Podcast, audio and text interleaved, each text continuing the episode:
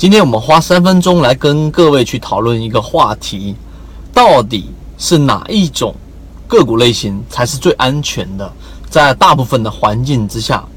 第一种是经过连续性下跌，然后呢，并且每次跌幅不是特别大啊，这一种已经跌到了百分之五十以上的个股类型。第二种已经是涨过一波啊，就是在前面的高低点作为衡量，大概涨到中轴部附近 这种个股类型，然后连续性的盘整。第三种就是涨过一波之后。啊，这一波的上涨可能是百分之十五到百分之二十的这一种上涨，并且是比较快速的拉升，然后再回调，并且快速的调整下来之后的止跌，啊，止跌之后，然后再站稳某一个支撑之后的一个反弹，哪一种个股类型会比较安全？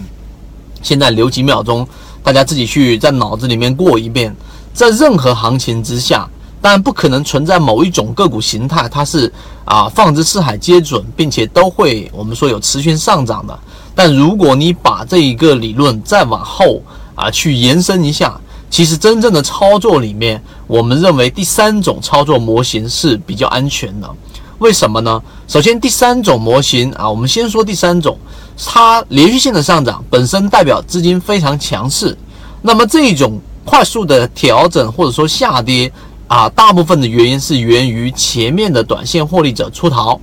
那么这个时候我们需要考虑的是，到底有没有人进来接盘？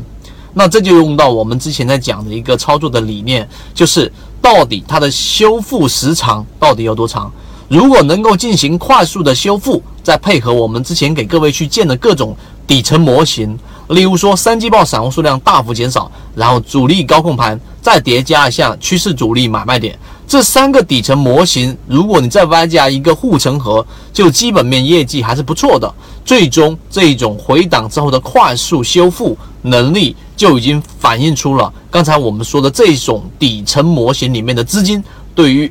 这一只个股的一个认可。